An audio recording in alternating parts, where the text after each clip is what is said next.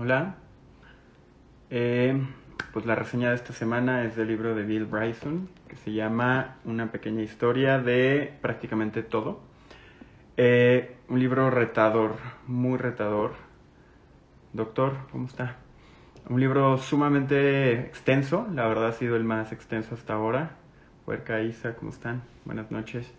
Eh, porque es un libro que aborda o trata de abordar, como su nombre lo dice, la historia de prácticamente todo, ¿no? Entonces, es un texto seminal, el autor Bill Bryson lo escribe en el 2003 y es, una, es un autor muy prolífico que se dedica a hacer temas de divulgación, ¿no? Está muy cerca y muy metido en el mundo de la ciencia, conoce a, pues ahora sí que los que llevan la agenda y cada cierto tiempo produce libros de largo formato que eh, pone a disposición de las personas. Se podría decir que es un divulgador de la ciencia hasta cierto punto, aunque logra, eh, no sé si necesariamente de forma intencionada, logra lo que el biólogo Edward Wilson en su momento planteaba como la coincidencia, que es la posibilidad de integrar el pensamiento de las humanidades con el pensamiento de las ciencias exactas, ¿no?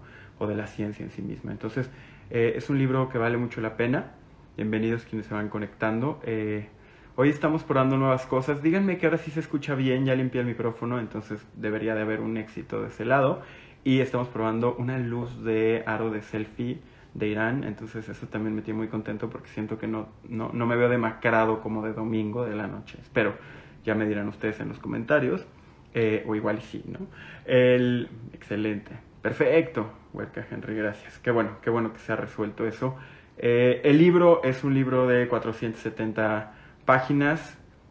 Me veo, a ver, le voy a subir aquí a esta chiva para que vean la tecnología. ¿Qué tal, eh? eh el libro como tal tiene una introducción y seis capítulos eh, y trata de abordarlo de una forma que va saltando en tres niveles. No te aguanto, aro de luz. va saltando eh, en tres niveles. Salta desde la ciencia más, ahora sí que más tangible, que es la geología, lo lleva hacia la física y la química y después se mete un poco a la biología, ¿no? Eh, quiero platicarles algunas historias porque es un libro como muy colmado de datos, muy colmado de nombres y en ese sentido es difícil para mí como sacar la idea central como fue en el caso del de Ticerón o el de Nausbaum. Entonces les quiero contar mis conclusiones a partir del libro, salpimentadas con algunos ejemplos de por qué esas son mis conclusiones y sí me gustaría que lo lean Creo que es la primera vez que invito a la gente realmente a leerlo. Creo que es un libro que vale la pena leer porque aparte de todo nos, nos, nos permite recordar que todo aquello que nos enseñaron de chiquitos, pues a muchos no nos quedó bien grabado, ¿no? Todo lo que nos enseñaban en la educación básica, algunos acabaron decidiendo irse a la biología o a la geología o a la física, pero la mayoría de las personas, por lo menos las personas con las que yo interactúo, muchos de ustedes, estamos en ciencias sociales, estamos en humanidades o en administración y en ese sentido la ciencia como tal pues nos queda muy lejos y este libro es un buen guiño si quieren recordar aquellos momentos de, de oh, ¿no? de sorpresa, donde se permitían de chavitas, de chavitos como sorprenderse de lo que es el mundo, lo que es el universo. Creo que es un libro que en ese sentido lo logra muy bien.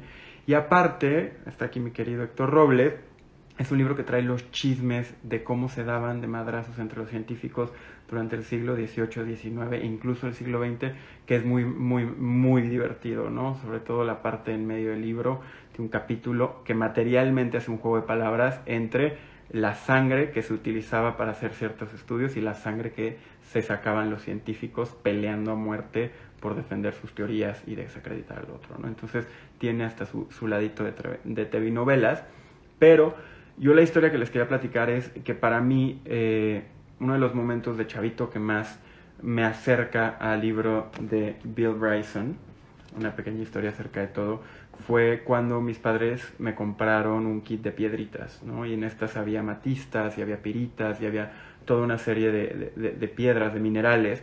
Y a mí recuerdo que, que, me hacía muy feliz y sobre todo recuerdo mucho como la pirita o el oro de tontos que le llamaban, eh, era igual al oro y yo no entendía cómo eso podía suceder, ¿no? Recuerdo haber pasado muchas noches viendo esa piedra y tratando de entender en qué residía la diferencia, tratando de entender cómo es que yo podía tener acceso a esa piedra que parecía oro y incluso, no lo dudo, no tengo pruebas pero no tengo dudas, seguramente pasé un tiempo pensando si yo podría venderle esa pirita a alguien y hacer valer su apodo de oro de tontos, ¿no?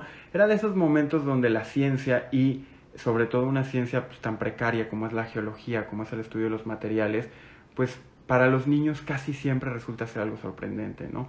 Para nosotros, a menos que lleguen autores como Bryson, que tratan de darnos un ángulo interesante para entender los fenómenos que nos rigen, normalmente no prestamos atención a lo que hay en la Tierra, en lo que hay en el, ahora sí que lo que hay en la, en la naturaleza, para nosotros pues es casi un accidente, como diría Café Tacuba, ¿no? Que no ha sido llevado hasta un punto de modernidad. Y por eso esa historia a mí, el hecho de que el libro me la haya recordado y literal tenía 20, 30 años sin recordarla, pues para mí es que el libro logra su función como un divulgador que busca acercarnos a la ciencia, ¿no? Entonces, pues esa es la parte como más personal, como cada domingo me voy a echar en 10 minutitos un recorrido rápido de las secciones para que ustedes sepan si alguna les interesa, si en el general les parece que está bien amarrado y entonces decidan leerlo y si no incluso para que aprendan algunas cosas. Tip para los que se queden, van a saber exactamente cuál es la distancia que hay entre la Tierra y el Sol, entre otros datos, como cuál es la proporción entre el núcleo del átomo y el tamaño del átomo. Pero bueno, vámonos de bajadita. En el primer capítulo se llama Perdidos en el Universo y te platica cómo se hizo el universo, te platica algo que hay otro libro, libro completo que se llama Los primeros tres minutos del universo. ¿Qué creen? La mayoría de lo que vemos, de lo que existe, mucho no lo vemos, pero lo que existe se creó en tres minutos. Desde el átomo primogenio del Big Bang a que se expandió casi al punto en el que estamos hoy en día, tomaron únicamente tres minutos y te explica en ese capítulo un poco los fenómenos que se dieron a partir de la materia, la energía y el espacio para llegar a, generar el universo que conocemos.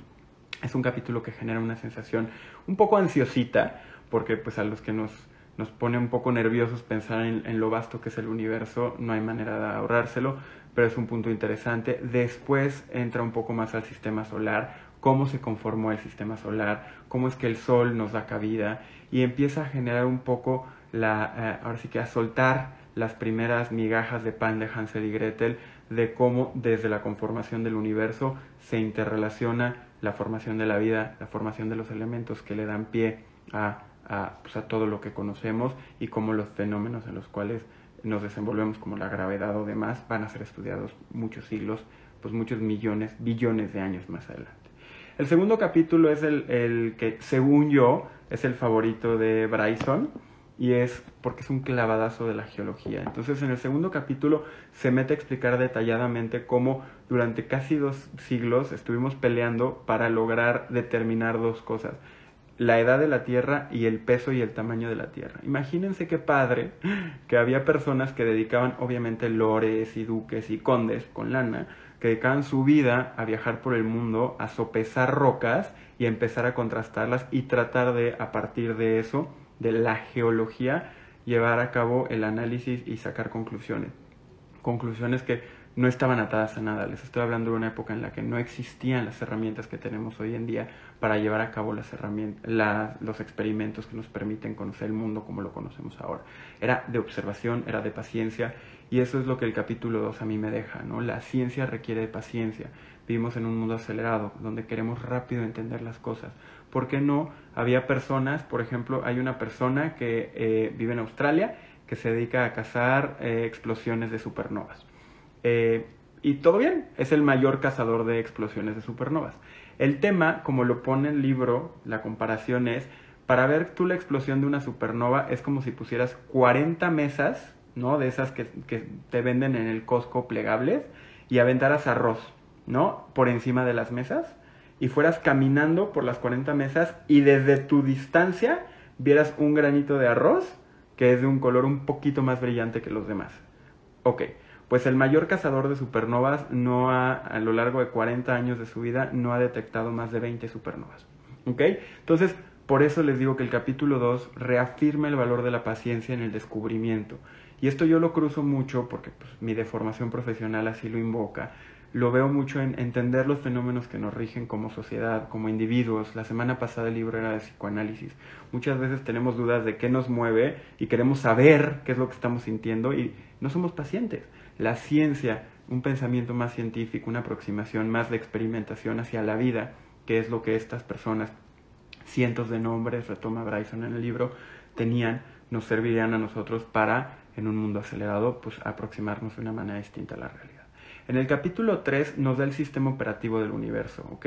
No me voy a clavar tanto, pero en el capítulo 3 nos habla de Einstein, nos explica un poco cómo Einstein llega las conclusiones a las que llega, nos platica de Newton, nos platica un poco de la gravedad, nos platica de las partículas elementales, se clava a explicar el concepto del átomo. Y el concepto del átomo nos lo dicen muy chiquitos, estamos muy chavitos, y nos dicen, pues todo está hecho de átomos. Richard Feynman, Feynman uno de mis eh, grandes ídolos, físico de Caltech del siglo pasado, eh, el que encontró por qué explotó el Challenger, entre otras grandes cosas, decía que si tuvieras que resumir en una frase el mayor hallazgo en la historia de la ciencia fue la expresión todo está hecho de átomos. ¿Y por qué es tan maravilloso? Porque los átomos fueron teóricos hasta hace relativamente poco. Son tan chiquitos que no hay manera de verlos. Para ponérselos en proporción, un átomo, un protón, un protón, ¿no? que es uno de los tres elementos de, del átomo, el protón, el neutrón y el electrón. Un protón que es de los pedazos grandecitos, hay en, un, en una I, en una letra impresa, hay más de 500 billones de protones en un puntito de ese tamaño, ¿ok? Y el protón, pues, es un, pedazo grande del átomo. El átomo, como les decía a los que están aquí desde hace unos 10 minutos, eh, esto les va a volar la cabeza. El átomo es chiquititito, ¿no? Si ustedes tuvieran que hacer una... contar los átomos que hay en el espacio equivalente en aire a, una, a un cubito de azúcar, hay billones de átomos, ¿ok? Y cada átomo tiene un núcleo. Entre la orilla del átomo, que es el electrón, y el núcleo, hay mucho espacio. ¿Cuánto espacio? Pues digamos que el electrón está en el piso más alto del Empire State y el núcleo del átomo es del grosor de una hoja de papel. ¿Ok? Eso es un átomo. Un átomo es una hoja de papel en el centro, que es donde está la materia, que es donde se juntan protones y neutrones, y alrededor un electrón, comparativamente al alto del Empire State, dándole como el soporte a la molécula fundamental del universo, ¿no? Entonces, pues en el, por eso les digo que en el tercer capítulo el señor Bryson pues nos da el sistema operativo, nos permite entender y lo hace de manera mucho más clara que yo, consideremos que él le dedicó tiempo y es talentoso, yo lo hago por gusto de compartir los domingos en la noche. Eh, él le dedica un buen tiempo y tiene una pluma que cuando busca hacer analogías es súper claro y eso también me gustó mucho de este libro, ¿no? Muchas veces estos temas son tan difíciles, los tamaños son tan grandes, las proporciones de todo varían tanto que es difícil manejarlos adecuadamente. Lo que te promete desde la introducción es no te voy a estar diciendo numeritos y numerotes y poniéndole, ya saben, eh, supra decimales, o sea, no les voy a tratar de confundir, voy a tratar de hacer comparaciones que la mente humana fácilmente pueda entender y en ese sentido la verdad es que lo sostiene y lo cumple y donde más retado seguramente se vio el autor fue en el tercer capítulo que nos está platicando, como les decía, desde la teoría gravitacional de Einstein, pasando por las pruebas eh, de, de, decaimiento radioactivo que se utilizan y que llegaron a solventar muchos de los problemas para medir la edad de la Tierra, nos platica también de las placas tectónicas, nos platica de las partículas elementales y habla de otro componente que es la materia oscura. ¿no? Eh, y nos platica cómo, y esto yo ya lo sabía y yo me sentí muy listo porque ya lo sabía, pero nos platica cómo se estima que el 90% del universo no se puede ver. Es materia oscura no porque sea producto de la ciencia ficción o es la que movió a Anabel en días pasados a perderse donde estaba guardada. La materia oscura es como su nombre lo dice, materia que no rebota la luz, punto toda la materia que nosotros podemos ver porque rebota la luz y tiene un peso se llama materia bariónica, eh, representa menos, según el libro, del 10% de lo que hay en el universo. ¿Y por qué es interesante? Y aquí me voy a superfumar, saquen lo que sea que fumen cuando quieren volarse la cabeza, porque cruza con otro libro de, biología que trae un concepto que se llama el Ohmswelt. Y el Ohmswelt eh, es el espacio que tenemos en conjunto. Lo que plantea este otro libro, estoy haciendo una pequeña digresión, es que si tú metieras en el mismo cuarto una meba, un protozoario, un murciélago, un perro, un gato y un humano, la manera como entienden la realidad es a través de mecanismos, pulsos eléctricos, ecos auditivos, eh, partículas eh, a través del olfato y en el caso de los seres humanos de la vista que en algunos casos ni siquiera son trasladables. Es decir, el ser humano no tiene terminaciones que tienen los protozoarios para ver las ondas electromagnéticas o otras moléculas para medir los químicos en el ambiente, ¿no? como las bacterias. Entonces, eso es lo que pasa un poco en el universo. El ser humano puede en el universo entender casi solo aquello que puede ver.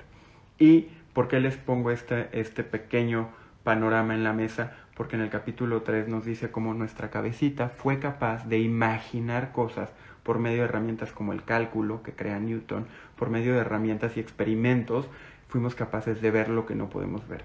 Y eso nos permite entender el universo más allá que otras especies pídele a una bacteria que interprete su realidad más allá de estímulos químicos, no es posible. Nosotros podemos ver sin los ojos, lo cual es maravilloso. ¿Ok? Entonces, ese es el tercer capítulo, ya vamos a la mitad. En el cuarto capítulo eh, habla de el planeta peligroso, ¿no? Y te habla de tres grandes fenómenos que nos ponen en peligro, aunque en realidad no, pero sí, pero no.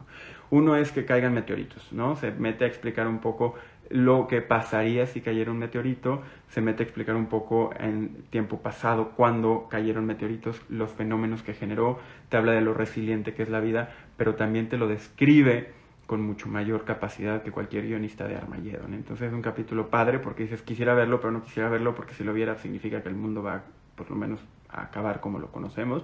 Entonces, pues no tienes que esperar a que caiga un meteorito, lo puedes entender o imaginar a través del libro.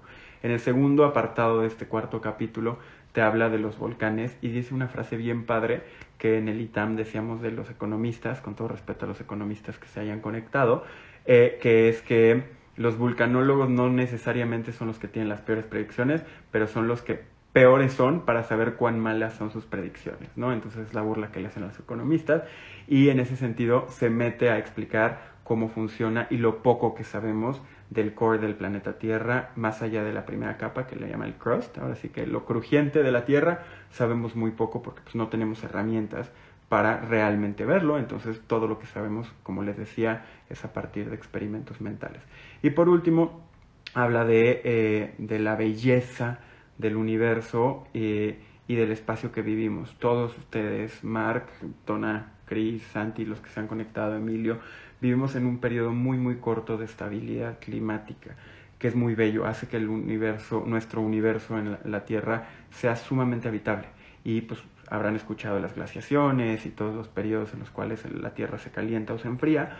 Pues lo que dice es que vivimos en una época muy peculiar donde el tema es que eh, pues todo es bello, es bello porque hay pocos espacios que son absolutamente inhabitables y nos invita y ahora sí que deja ahí una moronita para que la retomemos al final del libro, a que reflexionemos sobre la suerte que tenemos, no solo de que nuestros genes nos permitieron una cadena ascendente por muchas generaciones, sino que el momento que, que estamos viviendo hace que la Tierra sea en muchos sentidos más habitable que nunca. Entonces, me parece una reflexión bonita. En el quinto capítulo, que es largo, habla de la vida. Ese capítulo, Confession, me lo eché rápido, mucho más rápido que todos, porque dos cosas el concepto y el tema de la vida sabía que no me iba a dar tiempo de entenderlo, aprenderlo bien, es mucho más complejo. En lo que he leído, la biología es la ciencia más compleja de entender y tuve que hacer triaje, entonces ese capítulo lo logié, pero en términos generales lo que plantea el autor, y ustedes si se lo avientan después me lo platicarán a mí, lo que plantea son los fenómenos que dan cuenta de cómo la vida pudo suceder, ¿no? Y cómo la vida es resiliente y cómo eh, pues la vida depende en muchos sentidos de los fenómenos físicos. Por ejemplo, el, electromagnetismo es indispensable para que las moléculas que dan la vida se mantengan cohesionadas, pero depende de la química y depende de las estrellas, por ejemplo, desde la perspectiva de que eh, los elementos que componen el carbono, el zinc, el calcio, los elementos que componen al ser humano y a la vida en sí misma, son demasiado pesados para haber surgido en el Big Bang. Entonces es casi, digo, de lo que se sabe es casi un hecho que los elementos que nos componen vienen de la explosión de las supernovas, ¿no? Entonces, en este capítulo de la vida trata de atar lo que nos fue dejando en otros en los otros cuatro capítulos, trata de atar cómo la geología, cómo la física, cómo la química dan pie a la posibilidad de la formación de la vida. Entonces, pues supongo que debe de ser eh, reitero, fue el único que no me eché subrayado, anotado, comentado y transcrito, eh, solo, solo lo, lo, pude ver de manera somera, pero debe ser uno de los capítulos más interesantes y más complejos, que nos lleva al sexto y último capítulo, y se llama eh, El camino hacia nosotros, ¿no? Y en este capítulo pues ya nos puso los fundamentales para entender cómo diablos llegó a ser el Homo sapiens sapiens, cómo llegamos a ser nosotros, ¿no? Hola, los que van llegando, Cale querida, Vali. Eh, y en ese punto lo divide en cuatro grandes elementos. Por un lado nos explica cómo las glaciaciones son un factor indispensable, cómo la, la era del hielo permitió en muchos sentidos la ampliación de nuestro espectro de incidencia como especie, es decir, solo ante la posibilidad de que la Tierra estuviera cubierta de hielo es que se explica cómo nuestra especie logró, logró ocupar o nuestros descendientes lograron ocupar pues una parte de todo el territorio, ¿no? Entonces dice que pues la vida es resiliente, todo lo que ya les dije, pero después dice necesitamos indispensablemente la glaciación para que como, eh, como homínidos, como, como simios, fuéramos capaces de eh, ampliar nuestro footprint. Después habla de que como, como bípedos somos muy raros, y eso me pareció interesante, no lo había leído. Dice, sabemos muy poco de por qué estamos aquí y sabemos muy poco de nosotros porque no hay huesos. No hay fósiles de nosotros, hay fósiles de dinosaurios, hay fósiles de lagartijas, de pájaros, pero no hemos encontrado fósiles que sean trazables de manera ascendente a nosotros mismos. Eh, lo pone de manera muy, como les digo, sus comparaciones son maravillosas. Todos los huesos asociados a la posibilidad de trazar nuestro árbol genealógico eh, y evolutivo caben en una pick-up. ¿Ok? Caben en una pick-up todos los huesos que hay de los homínidos de los cuales venimos. Entonces hay mucho duelo todavía. A cada rato vemos que hay movimiento y se dice que el Homo erectus no existió, luego que el Homo habilis en realidad era una subespecie del Homo erectus.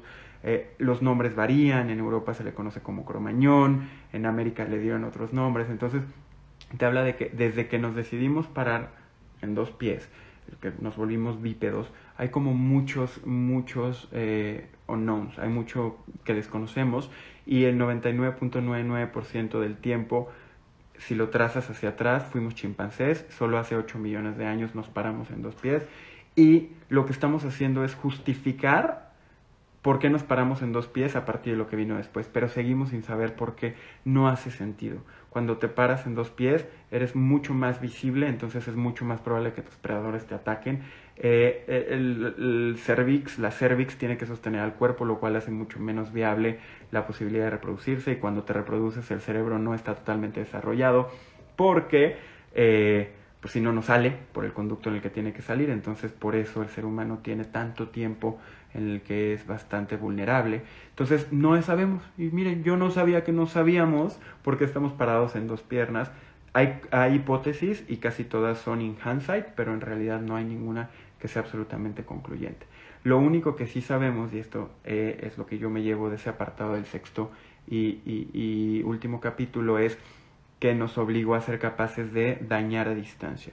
Y ese concepto me parece maravilloso para reflexionarlo. Otra vez, temas tranquilos para reflexionar a final y a inicios de la semana, que es como especie empezamos a desarrollar herramientas. Como en ese sentido éramos tan vulnerables, eh, tuvimos que empezar a desarrollar herramientas y nos volvimos capaces de dañar a distancia. Y aunque existen a lo mejor especies que avientan veneno y demás, por lo general, pues en su rango es muy poco. Nosotros evolucionamos hasta el punto en el que somos capaces de cazar y defendernos manteniéndonos a un rango relativamente amplio de otras especies. Las implicaciones que tiene eso son mayúsculas. ¿Por qué? Porque por un lado somos peligrosísimos para otras especies y es donde acaba el libro. ¿No? El último apartado, el último capítulo se llama Goodbye y nos explica cómo la extinción es un fenómeno que irónicamente está muy asociado a, a nosotros como especie, ¿no? las especies en promedio duraban viviendo 4 millones de años. 4 millones de años. Nosotros tenemos como Homo sapiens sapiens entre 40 y 100 mil, eh, y 100 mil años. Entonces, una, menos de una décima parte de lo que las especies en promedio logran. Y se estima que antes se perdían una especie a la semana y cuando llegamos nosotros estamos en el orden de las decenas a la semana. Entonces, eh, nos explica cómo es importante que como especie y su llamado a la acción que es un llamado interesante, es un llamado viejo, es un llamado anticuado.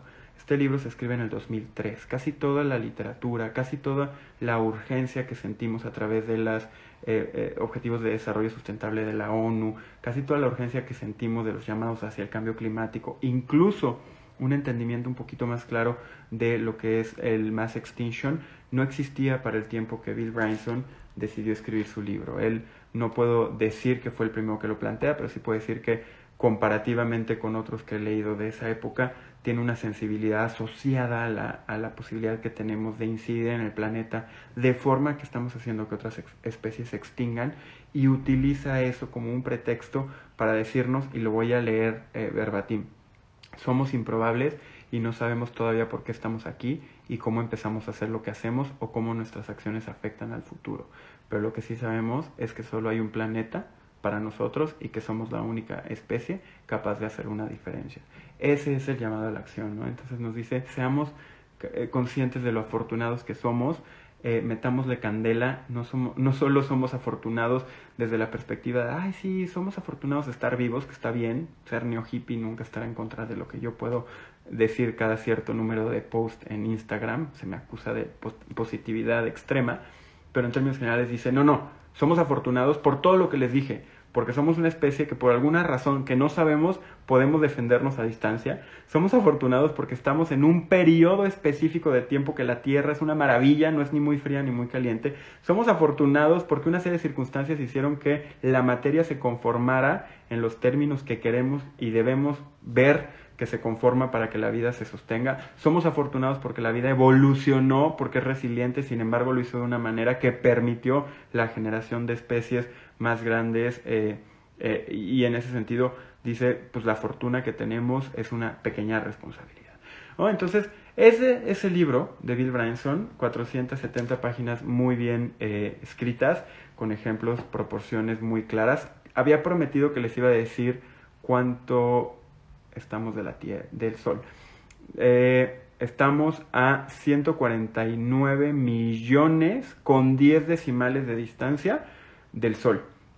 Cuando pudimos por primera vez medir con exactitud la distancia entre nosotros y el Sol, fue el primer momento en el cual tuvimos un punto de referencia claro de nuestro lugar en el universo. Me lo salté, estuve en el capítulo 2, pero no quería que se fueran porque seguramente se habían quedado con la duda, ¿no? Pues bueno, es importante, ¿por qué? Porque hasta el momento en el que pudimos medir claramente nuestra distancia, tuvimos un lugar en el universo, si no, todo se estaba moviendo todo el tiempo. Evidentemente, desde la perspectiva de la ciencia, para la religión y otras siempre hemos tenido un lugar muy claro, ¿no? Y ya, eso es el libro. Eh, tengo ocho conclusiones propias eh, que se las voy a compartir con gusto. A ver si les parecen interesantes y si no, pues ya me lo dirán. Eh, gracias Mariana, gracias a quienes se están conectando, a quienes están comentando. Me encanta compartir esto, no sé por qué. No sé si son mis 15 minutos de fama, diría Warhol, pero me fascina poder compartir esto con ustedes. Entonces ahí les van las ocho conclusiones de Marcelo respecto al libro de una pequeña historia de prácticamente todo de Bill Bryson. La primera es Nada tenía por qué ser. Me encanta te permite a la que entiendes que nada tenía por qué ser más allá de una frase hueca, sino en, efectivamente nada tenía por qué ser como es, te permite soltar y decir qué afortunados somos. Mi segunda conclusión es, le encanta a los buenos divulgadores de la ciencia, les encanta ver eh, los conflictos entre científicos. Este libro no es la excepción y creo que es padre. Creo que si abordamos la ciencia entendiendo como la ciencia no algo distinto a lo humano y lo humano conlleva la necesidad de relacionarse y demás, eh, pues entonces entender cómo se están dando piques entre universidades, escuelas y divulgadores y científicos debe ser una forma bien interesante de, de, aprender qué está pasando ahorita, ¿no? Y nunca se me ha ocurrido. La tercera conclusión es todas las disciplinas se tocan y yo no lo veía así. Para mí, evidentemente sí, pues todo está conectado, pero no, todo se toca. ¿Por qué? Porque las herramientas que se usaban para una cosa después se repensaban para otra.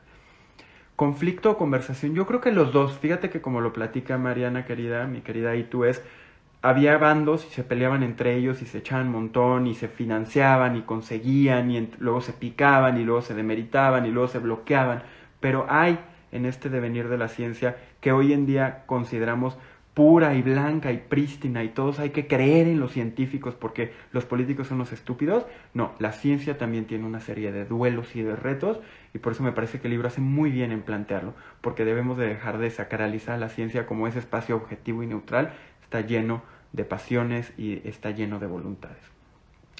Eh, bueno, todas las disciplinas se tocan porque las herramientas de unas luego se utilizan para otras. Eh, tenemos suficiente edad, viene llegando por acá mi querida Ivonne, todos los que se han conectado, creo que a todos los conozco personalmente o por lo menos de manera virtual. ¿Qué creen?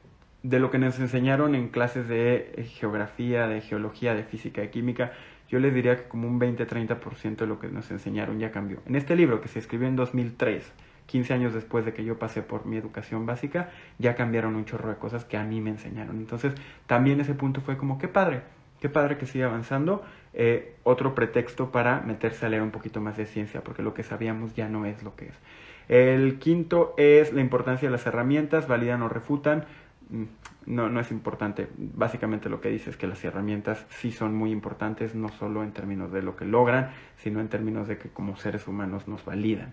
Eh, te abre los rangos, te vuelve más paciente, ese es el, el, penúltimo, la penúltima conclusión, te vuelve más paciente, lo que les decía hace rato, a la hora que empiezas a ver que hay eh, labores de lo humano que llevan décadas o años o meses y uno queriendo determinar rápidamente cómo hacerle para crecer un follower o cómo hacerle para tener un ascenso o cómo hacerle para lograr que su empresa logre sus objetivos, eh, pues hay que entender que la ciencia es un espacio para aprender la paciencia y llevarlo a nuestros ámbitos que pueden no ser de ciencia, a lo mejor es administración, marketing, ciencias sociales, pero vale la pena volvernos así. Y el último es que lo inaccesible y lo inmediato conviven y es una gran paradoja por ejemplo, el centro de la Tierra.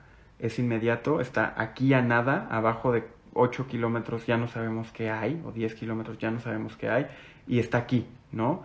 Pero es inaccesible.